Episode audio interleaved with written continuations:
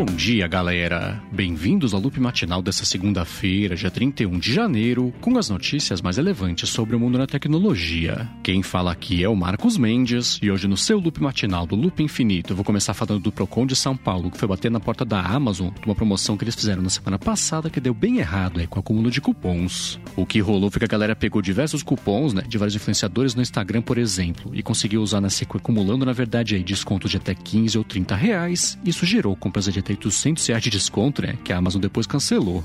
Na verdade, a Amazon inicialmente encerrou essa promoção e confirmou depois para nossos amigos do Tecnoblog que era um bug mesmo, entrar em contato aí com o pessoal que foi impactado por isso, mas começou a cancelar os pedidos aí depois de um tempo. Aí, frente a isso tudo, o Procon de São Paulo notificou a Amazon e deu até hoje para responder coisas tipo como é que isso aconteceu, né? explicar direito aí, falar de cancelamento também e como vai resolver as reclamações do pessoal que tem contato com o Procon a respeito disso. Aí, dependendo do que o Procon achar dessas respostas da Amazon, pode ser ou não que a empresa seja multada, mas é mais para frente, né? Vai ser estabelecido esse valor valor da multa se realmente for acontecer. E ainda sobre as coisas do Brasil, a Tecban anunciou que a partir de agora você consegue naqueles caixas do banco 24 horas não só sacar dinheiro e não só também recarregar o telefone, mas comprar também cartões presente de vários serviços. Então dá para comprar gift card, por exemplo, do iFood, da Uber também, né, do Sem Parar, Spotify, PlayStation também, Google Play. E a Tecban falou que quer expandir para mais de 70 serviços aí que dá para comprar esses créditos. Aí para fazer essa compra a pessoa tem que escolher a opção recargas no menu que aparece lá quando seleciona a opção de mais serviços e seleciona depois os serviços pré-pagos. Feito isso, tem que inserir o cartão que tem que ter a função débito habilitada para conseguir concluir essa compra e pronto, tá comprado lá o crédito para a pessoa poder resgatar.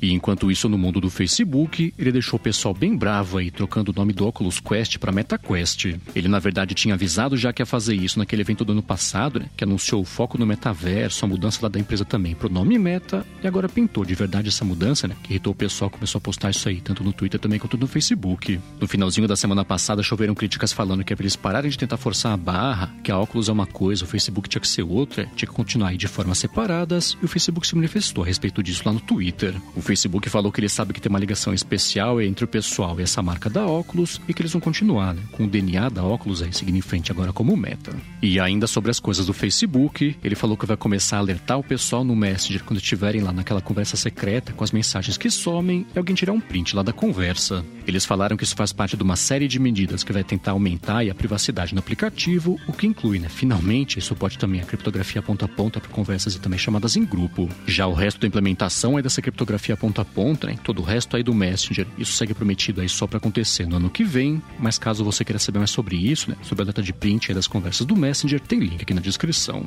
E por último, sobre as coisas do Facebook, parece que chegou a hora deles começarem a investir no WhatsApp nos Estados Unidos, né? Para tentar conquistar aí mais usuários. O que rola é que, ao contrário aqui do Brasil, né? De vários países também, os americanos quase não usam o WhatsApp no dia a dia. É até estranho o fato dele ser tão popular em outros países pelo mundo. Aí o que rolou foi que ontem, durante o jogo de futebol americano na TV, pintou primeira propaganda aí do Facebook voltada para o público americano, ela bate nessa tecla que nem tá rolando aqui no Brasil, né? Tecla de privacidade. Aí, feito isso, o que eles vão começar a fazer também vai ser veicular campanhas impressas, né? Outdoor também e tudo mais. E agora esperar para ver se isso é suficiente para começar a atrair o público americano também pro WhatsApp. E já que eu tô falando aqui do mercado americano, deixa eu comentar que, de acordo com o site Barrons, a Casa Branca tá se preparando para anunciar uma série de medidas aí que vão ter que ser adotadas para começar a regulamentar o mercado de criptomoedas, que vai ficar a cargo aí de várias agências nacionais. A publicação falou que o governo Biden tá vendo isso como uma questão de segurança nacional e vai colocar as agências federais para regulamentar não só o mercado de criptomoedas, mas coisas tipo isso, né? Então, os stablecoins, NFTs também. Aí, em reação a isso, né, até pintou uma polêmica, o pessoal criticou. Uns analistas comentaram também que isso pode fazer subir, na verdade, o preço do Bitcoin, porque fica mais claro, né? As regras do mercado é para a galera poder operar, saber o que esperar disso tudo.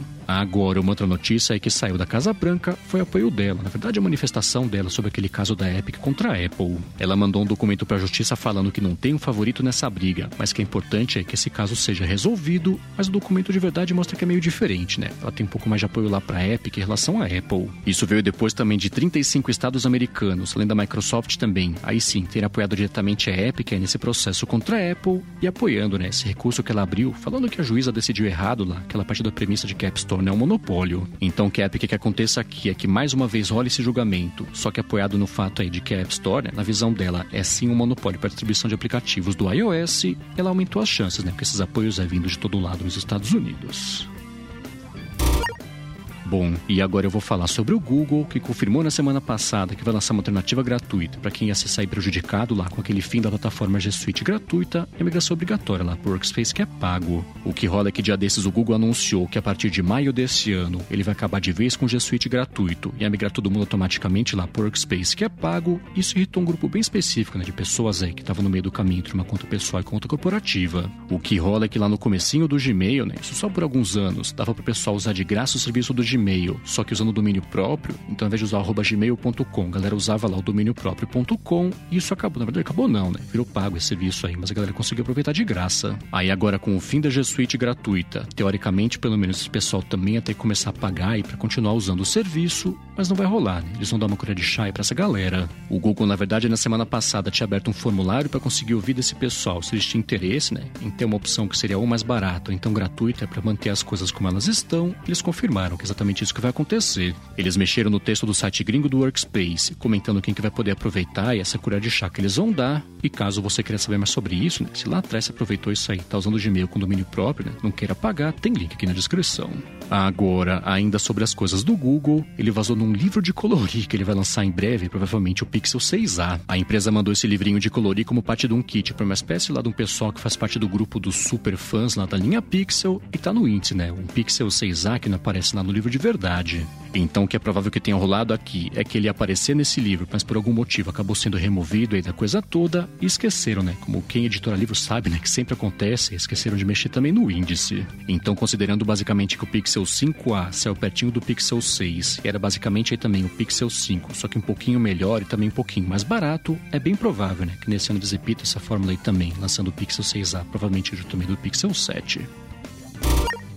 E enquanto isso, no mundo da Apple, ela divulgou na semana passada o relatório fiscal do último trimestre. Ela teve o melhor trimestre da história dela, com faturamento de 124 bilhões e quase 35 bilhões de dólares em lucro. Isso foi puxado né, pelos iPhones, Macs, acessórios também, né, serviços também, que tiveram o melhor trimestre da história da empresa. Já o patinho feio dessa divulgação foi a divisão dos iPads, que foi a única queda de faturamento na comparação ano sobre ano, mas ainda assim né, faturou mais de 7 bilhões de dólares. Aí, falando especificamente sobre a área de serviços, a Apple comentou que hoje são quase 8 800 milhões de pessoas que assinam pelo menos uma coisa de serviços que ela oferece, né? Esse um aumento de 27% é mais ou menos na comparação ano sobre ano. E caso você queira saber mais sobre o relatório, tem link aqui na descrição.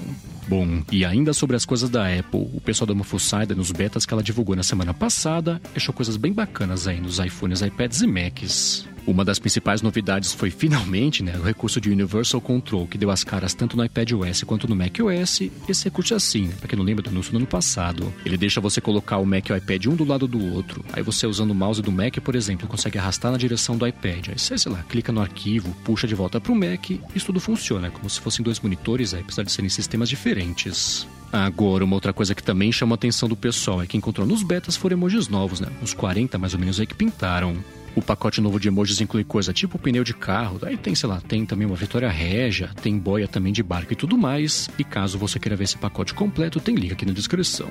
Agora, por último, é sobre esses betas novos, encerrando também aqui o episódio de hoje. Uma outra coisa que pintou nos iPhones, né, a partir do iPhone 12 só que funciona por enquanto, é o suporte nativo do Face ID com a pessoa usando máscara, sem necessidade, né, do pessoal estar tá usando lá o Apple Watch. Então vai dar para falar pro Face ID isso, claro, né, se a pessoa estiver usando uma máscara, para ele começar a se concentrar um pouco mais na região dos olhos, lá para fazer a validação da biometria, mas de novo, né? Isso é válido pelo menos por enquanto e está previsto para funcionar só a partir do iPhone 12. Por outro lado, o pessoal percebeu também que além de destravar o iPhone, vai dar para usar isso aí para você fazer ou uma validação do Apple Pay, né? Quando você for comprar alguma coisa aí, ou então entrar em aplicativos também, o que não funciona hoje em dia, porque esse suporte que existe hoje mais ou menos é para quem tem o Apple Watch. É isso aí, galera. O loop matinal do Loop Infinito vai ficando por aqui. Se você quiser se inscrever no canal do Loop Infinito no YouTube, o link tá aqui na descrição do episódio lá no loopmatinal.com, junto com os links das notícias que eu comentei hoje. Agora, se você tem um aplicativo, um serviço, um podcast bacana e quiser anunciar aqui no Loop Matinal, manda um e-mail para comercial@loopinfinito.net pra gente bater um papo. Já se você quiser falar comigo no Twitter, procura por MVC Mendes que eu tô sempre por lá. Obrigado pela pela audiência. Obrigado a quem apoiar diretamente aqui o podcast no apoia.se barra matinal e picpay.me barra matinal. E eu volto amanhã de manhã. Falou!